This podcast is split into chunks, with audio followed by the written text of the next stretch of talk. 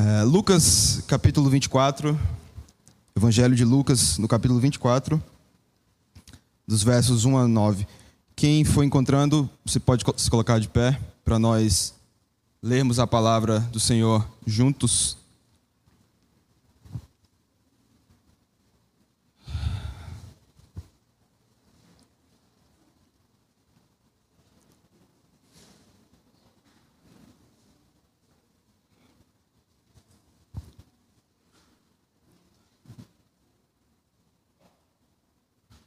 Amém? Diz assim a palavra do Senhor. Mas no primeiro dia da semana, alta madrugada, as mulheres foram ao túmulo, levando os óleos aromáticos que haviam preparado.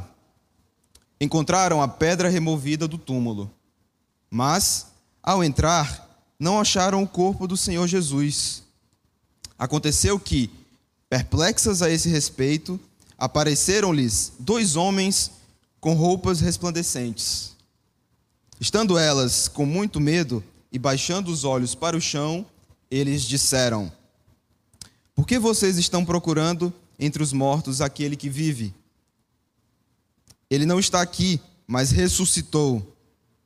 Lembrem-se do que ele falou para vocês, estando ainda na Galiléia. É necessário que o filho do homem seja entregue nas mãos de pecadores, seja crucificado e ressuscite no terceiro dia. Então elas se lembraram das palavras de Jesus e, voltando do túmulo, anunciaram todas estas coisas aos onze e a todos os outros que estavam com eles. Amém? Vamos orar.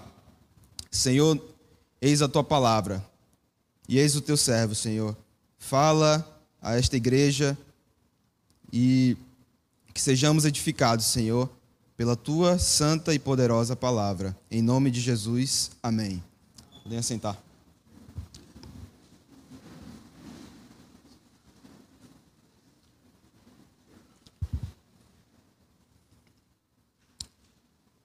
Muito bem, irmãos. Uh, o texto que a gente acabou de ler, ele relata aquele que, pelo menos ao meu ver, ele é a mais decisiva notícia que o mundo já recebeu. Não é assim?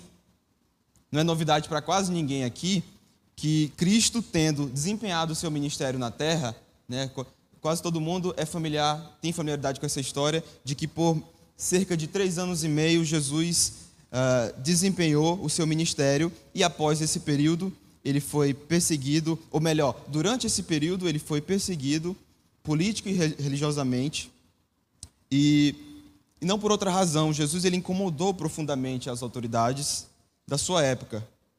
Não porque necessariamente pregava contra elas, mas por uma intrépida afirmação de ser o Messias prometido a Israel, o rei dos judeus. Era assim que o chamavam. E não apenas isso. Ele deixou claro que era o próprio Deus. Você se lembra certamente quando ele demonstrou em, em um determinado momento, isso é relatado nos evangelhos, que ele tinha poder até mesmo para perdoar pecados, não era assim? O fato é que durante o ministério de Cristo, muitas pessoas o seguiram. Uma parte considerável delas mal entendia o que ele, o que ele era verdadeiramente. Afinal, se a gente levar em consideração que na cultura judaica daquela época haviam muitas pessoas, ou, ou haviam muitos mestres. O povo judeu no primeiro século, eles não, uh, uh, não, não, haviam, não havia uma instituição uh, organizada em que eles procediam com o que era o entendimento adequado das escrituras, mas haviam diversos e diversos mestres, os rabinos, né? e inclusive até hoje é assim. Por essa razão, ao olhar desatento daquele mais distante, Jesus poderia ser apenas mais um destes, mais um rabino com seus seguidores. Além disso, naquela época, periodicamente, além dessa pluralidade de, de rabinos, haviam também muitas pessoas que se conclamavam o próprio Messias. Antes de Jesus, ele não foi o primeiro a, a ser designado assim. Alguns outros homens eh, se levantaram e, ou pelo menos as pessoas diziam que, que estes homens eram, eram Messias. Contudo, tão logo estes homens morriam, seus discípulos se espalhavam seus, e seus respectivos movimentos se acabavam. Já não se sabia, depois de um tempo, quem era ou que eles pregavam, porque após a sua morte tudo assim acabava. Entretanto, naquele dia não foi assim. Leamos o verso primeiro, que diz o seguinte: Mas no primeiro dia da semana, alta madrugada, as mulheres foram ao túmulo, levando os óleos aromáticos que haviam preparado. Ora, o texto aqui, ele inicia se referindo a algumas mulheres, né? Dito na forma plural que é, as mulheres, e se você for um pouco mais abaixo no texto de Lucas 24, você vai perceber que eram três, né? No verso 10, o verso que inclusive nós não lemos, diz que é, eram Maria Madalena, Joana e Maria, mãe de Tiago. Havia, a gente poderia, inclusive, sobre estas mulheres, sobre estas servas, dizer muita coisa, ou, ou pelo menos aquilo que a Escritura relata sobre elas. Mas aqui, para a nossa reflexão hoje, basta que lembremos que elas eram servas de Cristo, que, portanto, o reverenciavam na sua vida, no seu ministério, o amavam. E vejam, a primeira coisa a se notar é que naquela madrugada, né, pelo menos na minha versão diz alta madrugada, ou seja, início da manhã, quando o sol é, certamente nasceria dali um pouco, outra madrugada, elas se encontravam com seus corações pesados, entristecidos diante da morte do seu Senhor. O, o capítulo 23, por exemplo, vai narrar a crucificação de Cristo e, e, pelo menos em parte, a gente consegue ter notícia ali de como aquelas mulheres estavam, como elas reagiam àquela, àquela situação. E não foi uma situação fácil. E aí eu até mesmo imagino elas caminhando ali naquela, na alta madrugada, no primeiro dia da semana, em direção ao túmulo de Cristo, ao túmulo de Jesus. Elas deviam estar com seus corações pesados e talvez se perguntando: terá Jesus sido mais um destes que dizia ser o Messias? Certamente isso passou pela cabeça delas. Elas talvez até se perguntassem por isso, pois é dito até que elas traziam consigo o quê? Óleos aromáticos. E esses óleos aromáticos, irmãos, eles revelam pelo menos duas coisas para nós. A primeira é que elas amavam e honravam a Cristo, pois naquele período o uso de óleos não era uma coisa corriqueira, ou seja, um familiar, um irmão, ele eventualmente falecesse e, e, e levavam óleos como é, como se fosse algo da, da mais absoluta normalidade. Não era assim. Os óleos aromáticos, eles, além de caros, eles eram usados normalmente em funerais ou, ou em preparação do corpo de pessoas importantes, de pessoas que tinham dinheiro como líderes políticos ou religiosos. E o segundo fato é que elas carregam estes óleos aromáticos é de que elas temiam que de fato este era o fim. Elas levavam aqueles óleos, aqueles óleos, óleos aromáticos em profundo luto. Elas queriam preparar o corpo daqueles que elas haviam acreditado ser o Messias e, entretanto, assim como todos os outros, parecia ter morrido naquela ocasião. Verso 2: Encontraram a pedra removida do túmulo e aqui já é um baque, né? Elas, elas naquela madrugada se dirigem ao túmulo de Cristo, à sua sepultura, e quando elas chegam, o que elas encontram? A pedra removida. Mas, ao entrar, não acharam o corpo do Senhor Jesus. Percebam que elas se depararam com uma desagradável situação até aquele instante. Vejam, até aquele, aquele exato momento, elas, pelo menos ao que parece, elas não tinham conhecimento, ou elas ainda não tinham entendido o que tinha acontecido ali.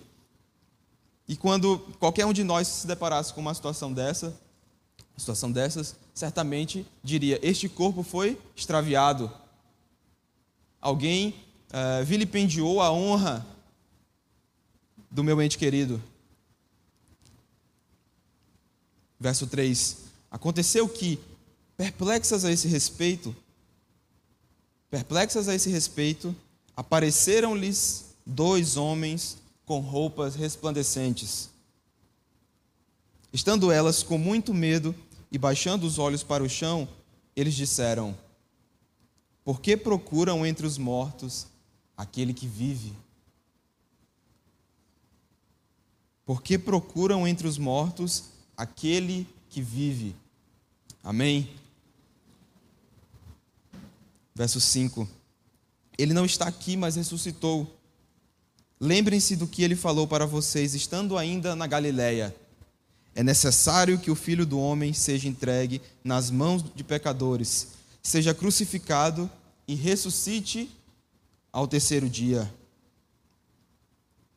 Aqueles mensageiros, irmãos, enviados por Deus que eram, não apenas dão àquelas mulheres a poderosa notícia de que Cristo é ressurreto, mas eles também pregam a palavra a elas, dizendo que as coisas assim aconteceram porque de fato deveriam, porque de fato Jesus havia advertido os discípulos que assim aconteceria. Aquela tumba vazia, prestem atenção, não era outra coisa que não o milagre da ressurreição. E queiram também perceber que a ressurreição, tal qual a Bíblia nos mostra, percebam isso, a ressurreição, tal qual a Bíblia nos mostra, não é simplesmente o passar desta vida para outra, ter a ascensão da alma para um plano celeste. Não. É, na verdade, a vitória, a conquista sobre a morte. Jesus não foi um fugitivo da morte. Ele não simplesmente é, foi à, cruz, é, sofreu a, a, a, o que deveria sofrer foi morto, e dali ele vai aos braços do Pai e tudo, enfim, está terminado. Não, não foi assim. Ele não escapou da morte, ele a derrotou. A morte é a negação da excelência da ordem criada por Deus. Toda vez que uma pessoa morre, toda vez que um ser vivo morre, a criação clama pela volta e pela justiça de Deus. Porque é a negação da excelência daquilo que Deus criou. É a afronta à conclusão que o próprio Pai teve ao se dirigir, ao criar todas as coisas. É dito lá nos primeiros capítulos de Gênesis que Deus, quando cria as coisas, ele viu que tudo era bom. Mas o homem pecou e trouxe a maldição para dentro da, da criação. E o salário do pecado, vocês muito bem sabem, é a morte. Sabemos, todavia, irmãos, que a ressurreição de Cristo é a própria reafirmação da excelência da ordem criada de Deus. O pecado e a morte não são o fim da história. É como se Jesus estivesse dizendo: Eu estou redimindo todas as coisas pelo meu próprio poder.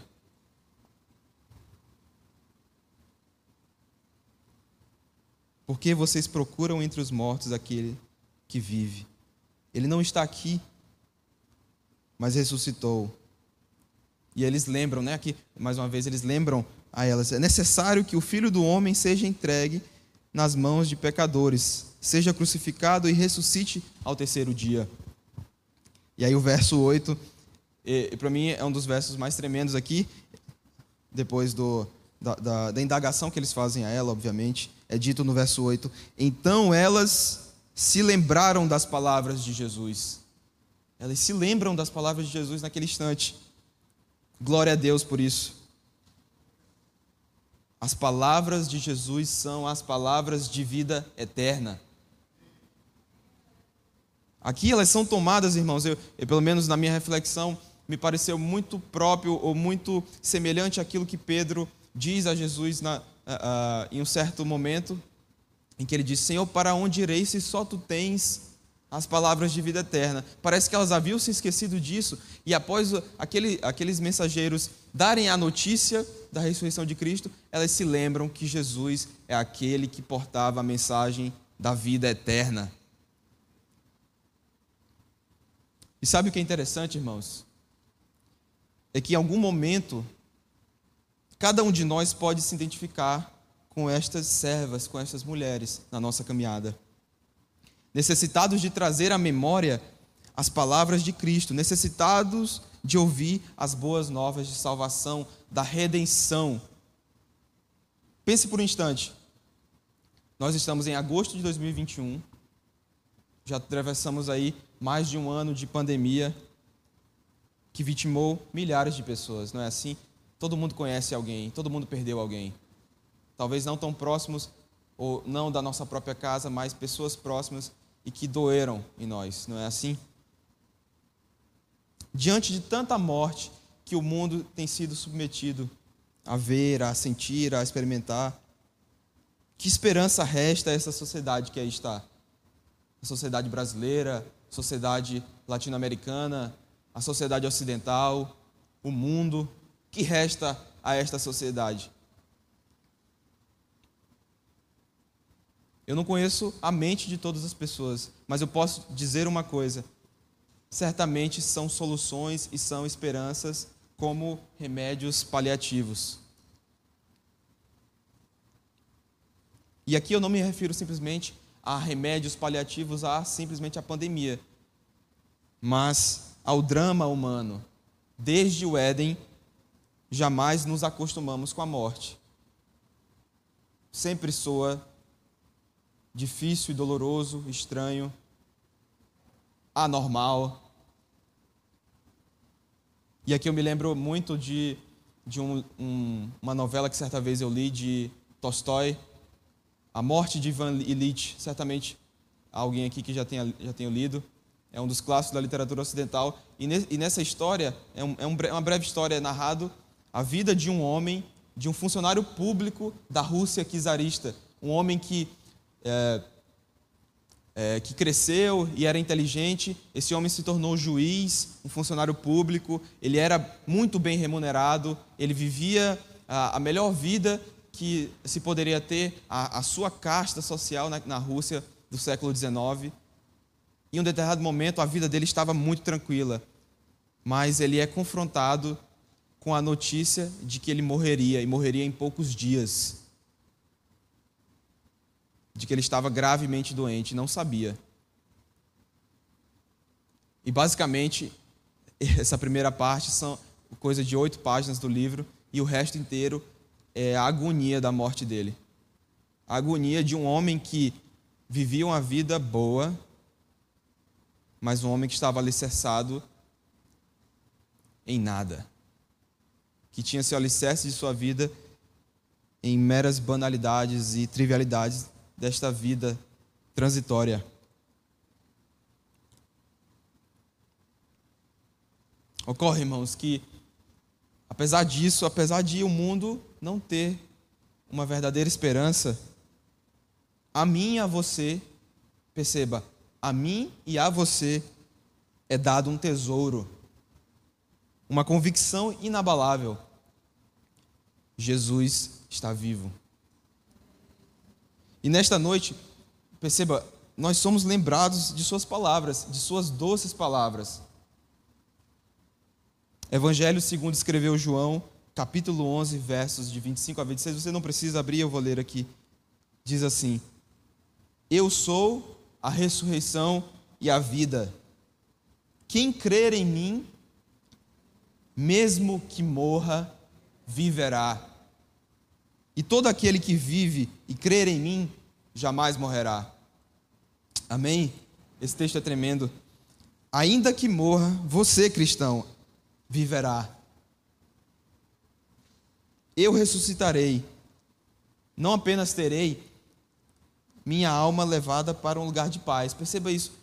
Quando a Bíblia diz a nós que iremos ressuscitar, ou que aqueles que servem a Cristo é dado a promessa de que, mesmo que morra, viverá, não é simplesmente de que, é, eventualmente, se Jesus não voltar antes, nós teremos de passar por esse momento, que é o momento da morte. Não é simplesmente de que morreremos e nossa alma será levada para um lugar de paz, é, haverá uma ascensão do nosso espírito a Deus e aí teremos um gozo pleno e eterno. Não, não é isso que a Bíblia nos fala. Esse não é a ressurreição que a Bíblia nos prega.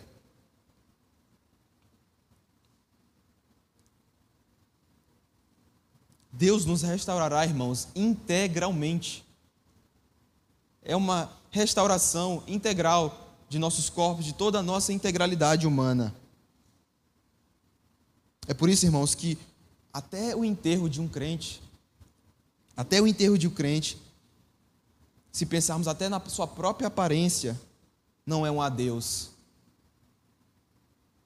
Nós não nos despedimos de verdade, aquela despedida eterna, nunca.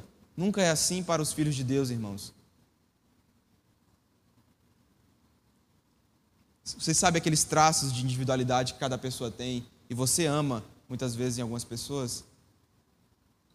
Aos servos de Deus é garantida a renovação e a restauração até disto. A ressurreição física de Cristo é a notícia de que Deus não está apenas interessado em salvar as nossas almas, mas restaurar a sua criação física. Deus não criou tudo que há aqui, uh, os nossos corpos, as coisas que nós nos deleitamos na terra, para depois descartá-la. Deus viu que era bom. É plano de Deus o mundo. E Ele restaurará todas as coisas e glorificará os seus.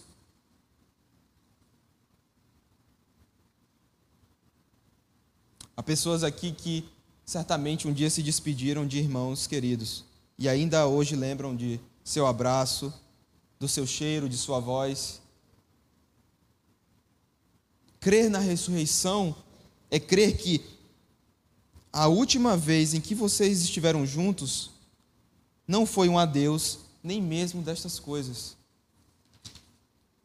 Nem mesmo destas experiências, irmãos, que tivemos com pessoas que amamos, irmãos em Cristo. Não por acaso, quando Jesus ressuscita, é, é isso que nós vemos aqui, ou melhor, nós é visto a, seguir do texto em que nós estamos nos detendo hoje, é que mesmo ressurreto, mesmo com o corpo glorificado, os discípulos, em alguma, com alguma dificuldade, o reconhecem. Isso é tremendo, não é? Os discípulos reconhecem porque ele era o mesmo. Era o Deus homem ali glorificado. Isso é glorioso, irmãos. Verso 9 conclui dizendo assim: E voltando do túmulo, anunciaram todas estas coisas aos onze e a todos os outros que estavam com eles. Veja, após tomar conhecimento desta maravilhosa notícia de que Cristo estava ressurreto, de que Cristo era ressurreto, melhor dizendo, de uma notícia tão magnificente, nós não podemos deixar de notar a atitude subsequente daquelas mulheres, daquelas servas. Elas recebem a boa notícia e não guardam para elas tão somente.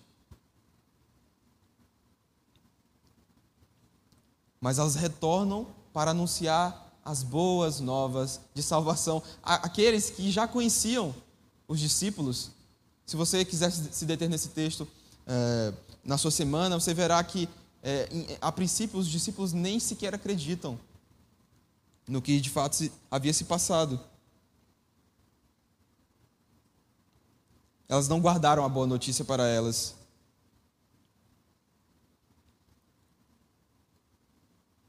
aquela notícia, ela era decisiva e absolutamente tremenda. Fazia na verdade, toda a diferença. A morte e a ressurreição, irmãos, corporal de Cristo, ter Cristo de fato ressuscitado, de que aquelas mulheres foram ao seu túmulo e nada encontraram ali, ela é decisiva para a nossa fé.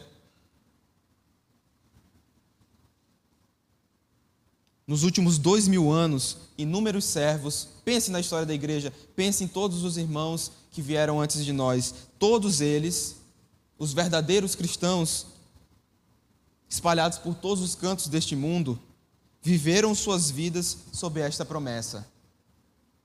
E quis o Senhor, irmãos, que nessa noite mais uma vez fôssemos lembrados dela. Ainda que morramos, viveremos. Quando pensamos então, mais uma vez, quando pensamos na ressurreição de Cristo,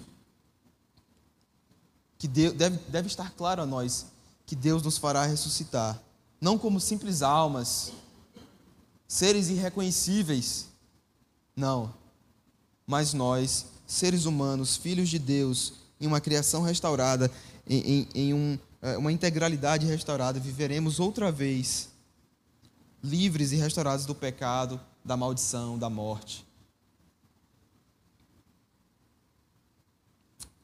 Amém?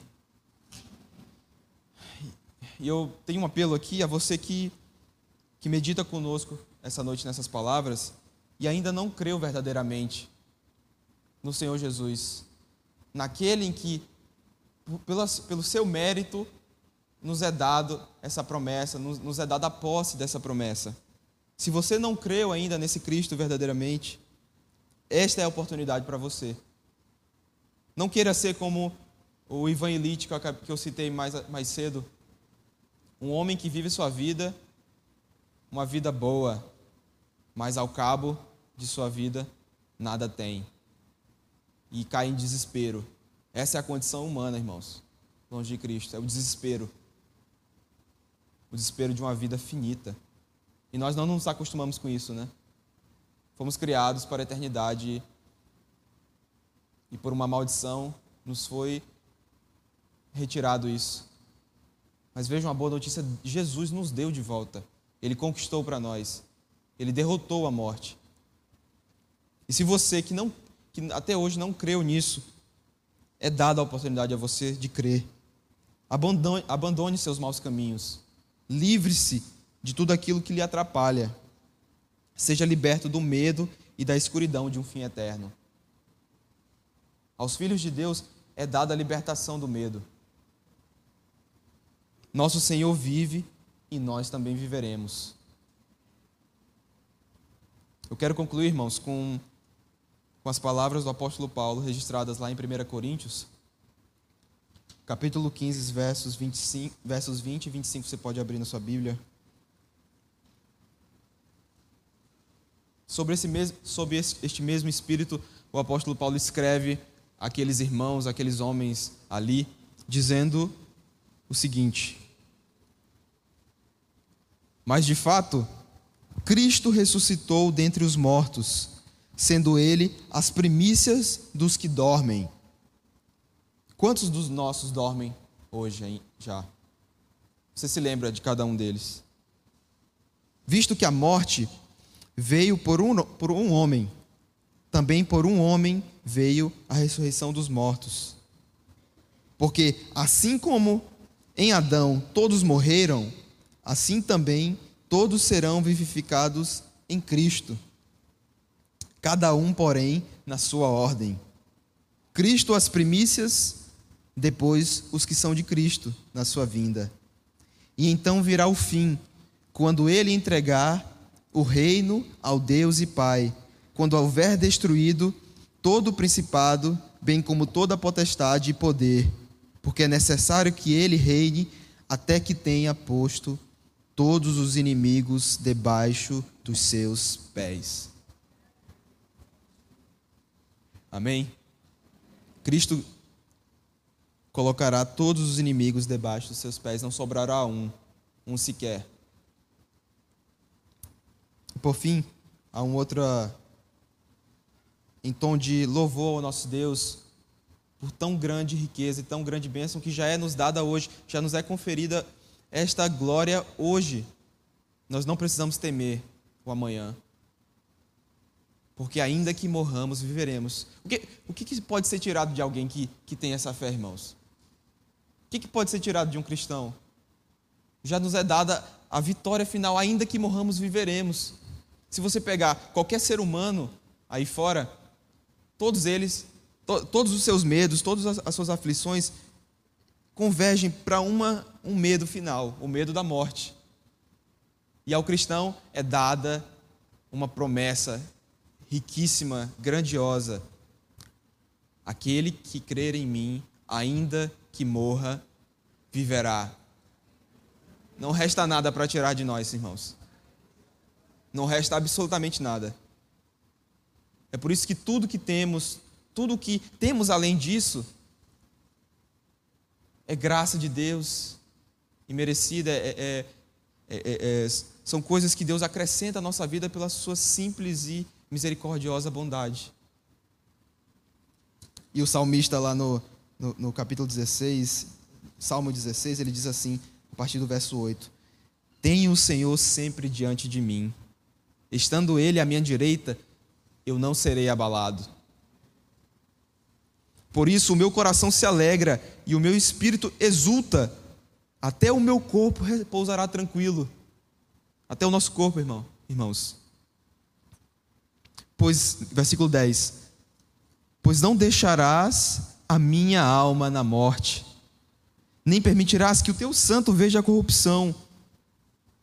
Tu me farás ver os caminhos da vida, na tua presença, Senhor, a plenitude de alegria. À tua direita há delícias perpetuamente. Oremos. Senhor, tu és o nosso Deus e em ti nos deleitamos, Senhor, porque tudo o Senhor já nos deu, Senhor. O Senhor é grandioso, é tremendo, é aquele digno de receber toda a glória, Senhor. A Ti conferimos toda a glória nessa noite, porque mais uma vez somos lembrados, Senhor, que não precisamos buscar entre os mortos aquele, aquele que vive, Senhor. Tu vives e reina eternamente, Pai, e contigo reinaremos, Senhor, porque ainda que morramos, viveremos. A tua destra, Senhor, há delícias perpetuamente. Vem, Senhor, a nós e toma, Senhor, posse das primícias e em seguida, Senhor, aqueles que amamos e nós mesmos, Senhor, teu povo. É nosso clamor nessa noite. Abençoa cada um que aqui está, Senhor. Aqueles que eventualmente ouvem essa mensagem e não confessaram a Ti, Senhor, toca no coração destas pessoas, Senhor. Você mesmo sabe, o Senhor mesmo sabe, Pai, como elas precisam de Ti Quebra, Senhor, o jugo do pecado. Quebra, Senhor, a dureza dos corações. E põe, Senhor, todo homem de joelhos diante de Ti, Senhor. É nossa oração nessa noite, em nome de Jesus. Amém.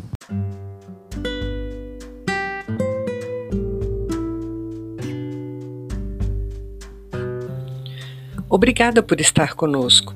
Volte sempre. A Igreja Batista Plenitude tem sempre uma mensagem de Deus para você.